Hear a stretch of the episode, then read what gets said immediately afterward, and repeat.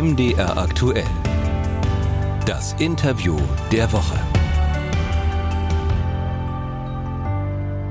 Mit Sven Kochale. Corona kann kaum noch jemanden schrecken, auch wenn die Fälle gerade wieder zunehmen. Wir haben gelernt, mit dem Virus umzugehen und es gibt dank der Impfungen einen wirksamen Schutz.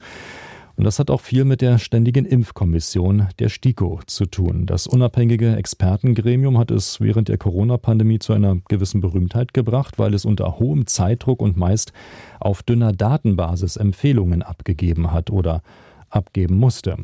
Nun steht die STIKO vor einem radikalen Umbruch und soll im Frühjahr neu besetzt werden. Der bisherige Vorsitzende Thomas Mertens wird dann zum Beispiel ausscheiden. Welchen Erfahrungsschatz er hinterlässt, darüber reden wir jetzt mit Ihnen. Ich grüße Sie. Ja, ich grüße Sie auch. Herr Professor Mertens, wie interessiert verfolgen Sie denn noch die Corona-Zahlen und die Impfstudien? Oh, ich verfolge die ganz interessiert auch weiterhin. Das kann ich ja auch immer weitermachen. Ich habe täglich so meine Stunde oder auch mehrere Stunden, wo ich mich mit neuen Dingen der Medizin generell beschäftige. Das gehört sozusagen zu meinem Tagespensum und natürlich auch mit dem besonderen Schwerpunkt der Infektionsmedizin. Und Sie leiten auch noch Empfehlungen ab für sich zumindest oder auch noch für die STIKO. Im Hintergrund sind Sie ja noch in Amt und Würden, wenn man so will. Ja, die aktuelle STIKO ist noch bis zur Neukonstituierung der neuen STIKO, das wird im März 2024 stattfinden, im Amt. Also es ist eigentlich alles ganz normal und wenig dramatisch. Wie schauen Sie denn auf Ihre Zeit als STIKO-Vorsitzender zurück? Nun gut, als ich zum Vorsitzenden der STIKO gewählt wurde, das war ja 2017, nachdem ich bereits viele Jahre als Mitglied in der STIKO war. Seit 2004 genau, also ja, ziemlich genau 20 Jahre. Da habe ich natürlich genau wie alle anderen Menschen nicht damit gerechnet, dass es dann zu einer Pandemie kommen würde. Dann wurde es natürlich sehr, sehr hektisch. Wir haben ja in einem Jahr dann teilweise wöchentlich ein bis zwei mehrstündige Beratungen der STIKO gehabt und ich habe morgens nicht vor 11 Uhr angefangen, aber selten vor 11 Uhr abends aufgehört. Und das war also insofern eine ganz intensive Zeit, die wissenschaftlich und infektiologisch natürlich hochinteressant war. Und das war sozusagen die positiven Aspekte. Aber auch die negativen, über die reden wir gleich noch ein bisschen, Herr Mertens. Ähm, auch mit dem Wissen von heute, hätten Sie dieses Amt als Vorsitzender angetreten, wenn Sie also geahnt hätten, dass da eine Pandemie auf Sie zukommt? Oh ja, ich hätte ich schon gemacht. Zumal in der Situation der Pandemie war es sehr günstig, dass ich als Vorsitzender gerade nicht mehr Institutsdirektor war und somit dann nicht zwei Aufgaben parallel erfüllen musste. Das war im Grunde genommen auch für die STIKO eine ganz sinnvolle und glückliche Fügung. Gleichwohl haben Sie schnell kennenlernen müssen, dass da auch Erwartungshaltungen aufgebaut werden, insbesondere von der Politik, dass Sie nicht ähm, ja schnell genug unterwegs gewesen wären mit Ihren Entscheidungen, dass Sie nicht weitgehend genug ähm, analysiert haben und auch Handlungsempfehlungen abgegeben haben. Wie schwer ist es äh, für Sie gewesen, dem Druck dann nicht nachzugeben? Das war eigentlich weder für mich persönlich noch für die ganze STIKO so schwer. Es war klar, dass man mit dieser Kritik würde leben müssen und wir haben diese Kritik ja auch in gewisser Weise wissenschaftlich aufgearbeitet. Es, gibt ja sogar eine Publikation, die natürlich niemand zur Kenntnis genommen hat, in der gezeigt wird, dass der Vorwurf des zu langsam eigentlich nicht korrekt ist. Es gibt ja einen klassischen Punkt, der die Kritik ausgelöst hat. Das war sozusagen die Frage der ersten Boosterimpfung, als das in Israel damals begonnen wurde. Da muss man aber sagen, in Israel wurde das begonnen, ohne dass Daten vorlagen über die Wirksamkeit, über die Sinnhaftigkeit dieser Boosterimpfung. Und das konnte Israel machen, weil es ein sehr gutes Gesundheitssystem hat, sehr gut auch in dem Sinne, dass sehr gut Daten erhoben und ausgewertet werden. Sowas gab es in Deutschland überhaupt nicht und gibt es auch heute in Deutschland nicht. Und man kann schlechterdings nicht mit einem Land wie Deutschland einen flächendeckenden Impfversuch machen. Das wäre auch ganz sicher später Anlass zu großer Kritik gewesen. Und Sie müssen auch eins bedenken, Israel ist wesentlich kleiner als Bayern und auch die Bevölkerung ist kleiner als in Bayern deutlich. Also wir haben da Verhältnisse, die man nicht mit den Deutschen vergleichen kann und insofern war es sinnvoll und auch durchaus gut, dass man in Israel sozusagen eine große bevölkerungsweite Studie gemacht hat bei dieser ersten Boosterimpfung.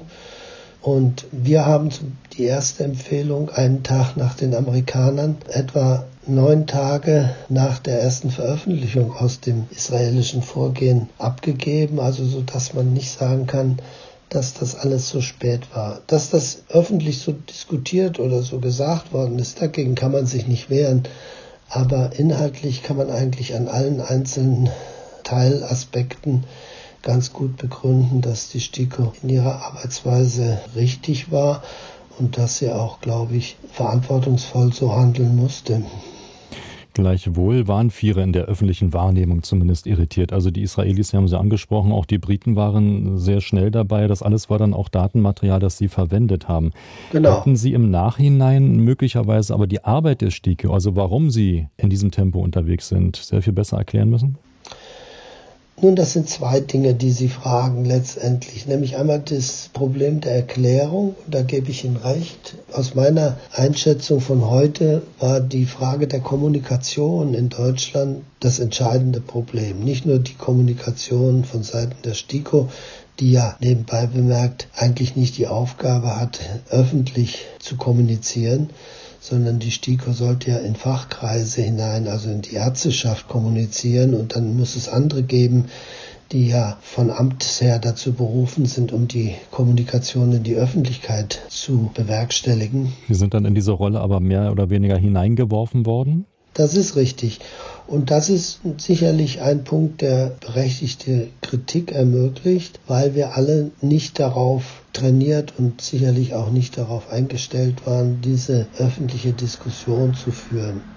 Ähm, insofern glaube ich sehr, dass es ein paar Dinge gegeben hat, die in der Pandemie nicht optimal gelaufen sind und dazu gehört sicher das Problem der Kommunikation und dazu gehört das Problem der fehlenden medizinischen Daten in Deutschland. Da sind wir teilweise auf dem Niveau eines Entwicklungslandes. Nehmen wir ein zweites Problem, das war die Frage, wann man für welche Kinder die Impfung empfiehlt. Und dann gab es ja unglaubliche Aufregung, weil wir zunächst sehr zurückhaltend mit der Empfehlung für Kinder waren.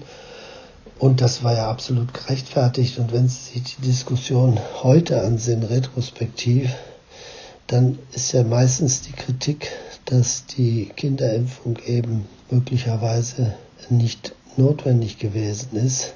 Nichtsdestotrotz haben wir, als dann die Daten herauskamen, dass eben die sogenannte hybride Immunität einen besonderen Schutz darstellt, haben wir dann gesagt, gut, dann ist es sozusagen wissenschaftlich und immunologisch sinnvoll, die Kinder einmal zu impfen, wohlgemerkt einmal zu impfen. Wir sind auch international die Einzigen, die das so empfohlen haben direkt. Das war aber sehr gut überlegt und beruhte auch, wie gesagt, auf den ersten Daten zur sogenannten hybriden Immunität, also der Kombination von durchgemachter Infektion und Impfung. Und auch die Empfehlungen, die dabei herausgekommen sind, waren dem jeweiligen Kenntnisstand absolut angemessen. Sie hören das Interview der Woche bei MDR aktuell mit dem scheidenden Vorsitzenden der Ständigen Impfkommission der STIKO mit Thomas Mertens.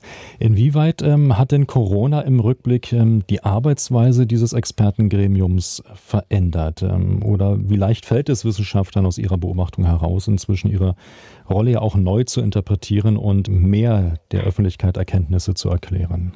Nun, es ist so, dass ja auch am Robert Koch Institut dann im Laufe der Pandemie eine Arbeitsgruppe Kommunikation etabliert worden ist, die die STIKO unterstützt haben. Und das ist sicher etwas, was man etablieren muss. Sie müssen sich vorstellen, Kommunikation bedeutet ja Information für eine sehr heterogene Gruppe von Menschen, also unsere Bevölkerung, deren Vorkenntnisse in diesem Bereich extrem unterschiedlich sind. Es gibt Leute, die sehr gut vorinformiert sind. Es gibt Leute, die überhaupt keine Kenntnisse haben. Es gibt dann noch ganz unterschiedliche Kanäle, über die diese Kommunikation erfolgen muss. Und da kann man immer wieder drüber nachdenken, wie man das besser machen kann. Aber ich sage nochmal, letztendlich ist es nicht einfach in einer solchen Situation die Kommunikation wirklich so zu gestalten, dass alle die notwendigen Informationen haben und dann auch alle damit zufrieden sind.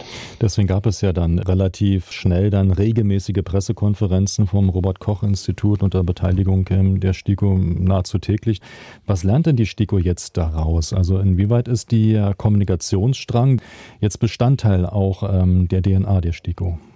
Ähm, bedingt, glaube ich, sind sie. Es ist ja jetzt ein neues Bundesinstitut geplant, das sich speziell auch mit den Fragen der Datenerhebung, der Datenauswertung und der Kommunikation beschäftigen soll. In das soll ja auch die bisherige Bundeszentrale für die gesundheitliche Aufklärung integriert werden.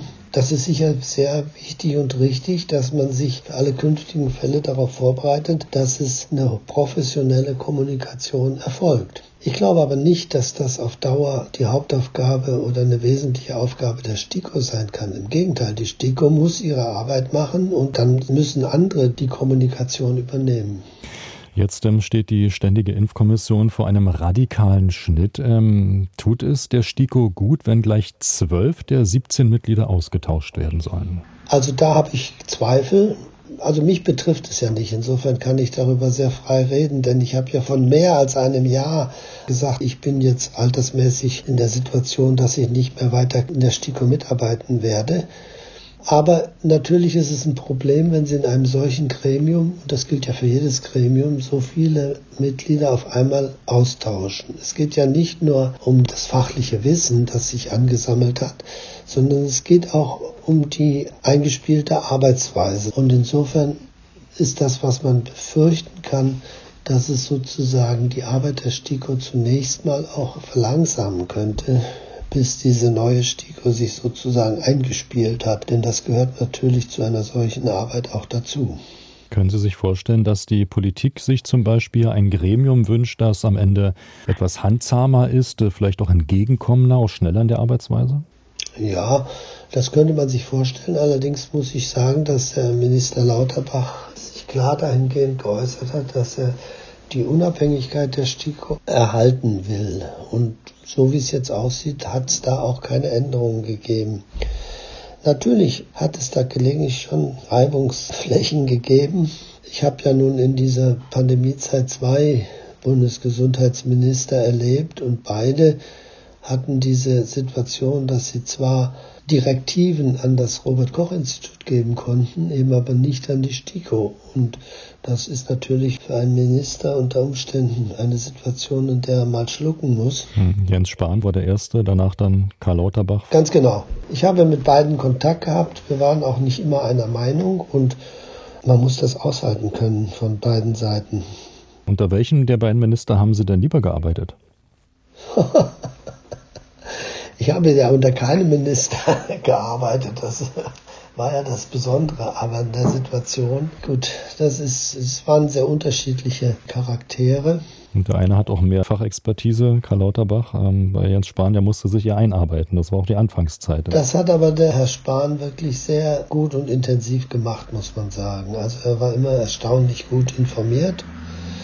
Für einen Minister ist die Fachexpertise wahrscheinlich am Ende weniger bedeutsam, als die meisten Menschen glauben wollen. Ich denke, das Entscheidende ist, dass ein Minister wirklich in der Lage ist, die gesamte Qualität seines Ministeriums aktivieren zu können. Sollte er ja auch als Dirigent tätig sein, dass das wirklich einfließt in die Arbeit weil die Corona-Pandemie natürlich ähm, eine sehr viel andere Dimension, eine gesellschaftliche Dimension dann eröffnet hat. Konnte man zu Beginn der Pandemie ahnen, um welche Größenordnung es hier geht, was dieses Coronavirus mit der Gesellschaft machen würde?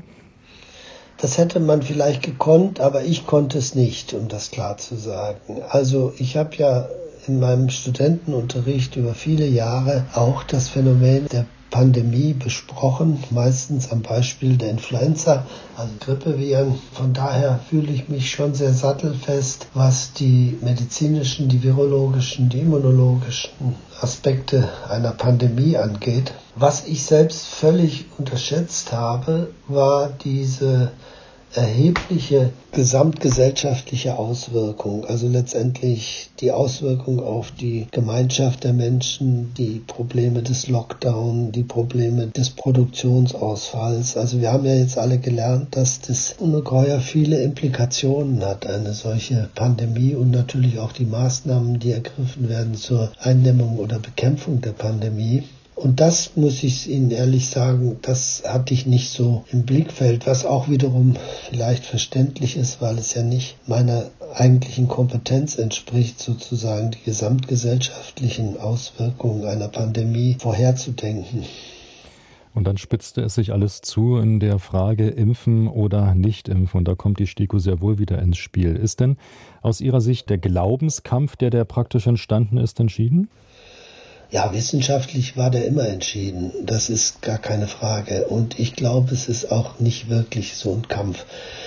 Ich denke, dass der allergrößte Teil unserer Gesellschaft weiß, dass die Impfung entscheidend war, alles entscheidend war für das Durchkommen durch die Pandemie dass durch Impfung etwa eine Million Todesfälle in Europa verhindert worden sind, ganz zu schweigen von einer gewaltigen Mehrbelastung des Gesundheitssystems. Wissenschaftlich und datenmäßig besteht, kann kein Zweifel daran bestehen, dass die Impfung eine entscheidende Voraussetzung für das halbwegs gute Durchkommen durch die Pandemie waren.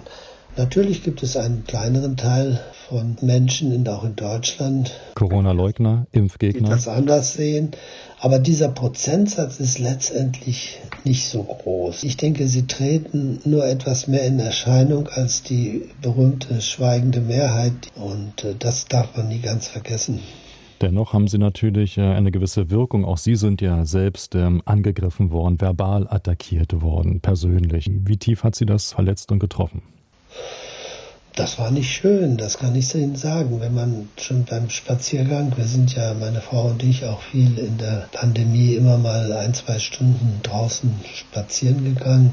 Und wenn sie dann angepöbelt werden oder wenn sie beim Einkauf angepöbelt werden, das ist natürlich nicht angenehm. Aber letztendlich, ich glaube, man muss in irgendeiner Weise dann da auch mit leben und was mich persönlich angeht, kann ich sagen, dass ich damit besser zurechtgekommen bin, zum Beispiel als meine Frau, die das als sehr unangenehm und auch teilweise bedrohlich empfunden hat. Hm. Was möchten Sie der neuen STIKO, die dann im Frühjahr gewählt wird, ihre Arbeit aufnehmen wird, ähm, mit auf den Weg geben? Ja, ich glaube, dass sie viel Arbeit vor sich hat. Viel Arbeit deshalb, weil natürlich im Rahmen der Pandemie etliche Dinge liegen geblieben sind, die auch erledigt werden müssen. Also Dinge, die überhaupt nichts mit Covid zu tun haben, sondern mit RSV jetzt und anderen neuen Impfstoffen.